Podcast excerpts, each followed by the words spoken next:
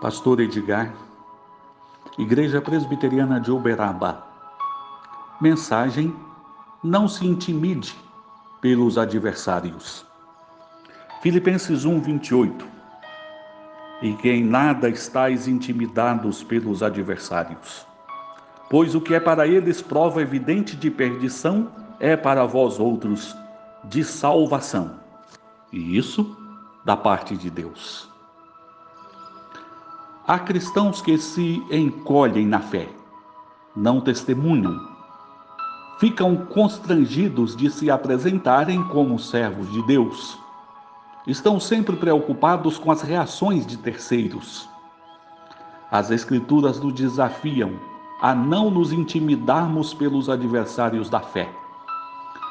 O motivo que leva alguns a se intimidarem relaciona-se aos conceitos de valores invertidos. Para o não cristão, servir ao Senhor é perda de tempo, perdição.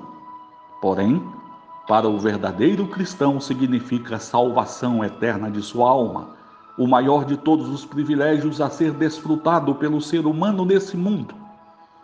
Sirva ao Senhor com alegria, sabendo ser privilégio andarmos na presença do Deus Altíssimo e proclamarmos a sabedoria do Senhor na salvação dos pecadores.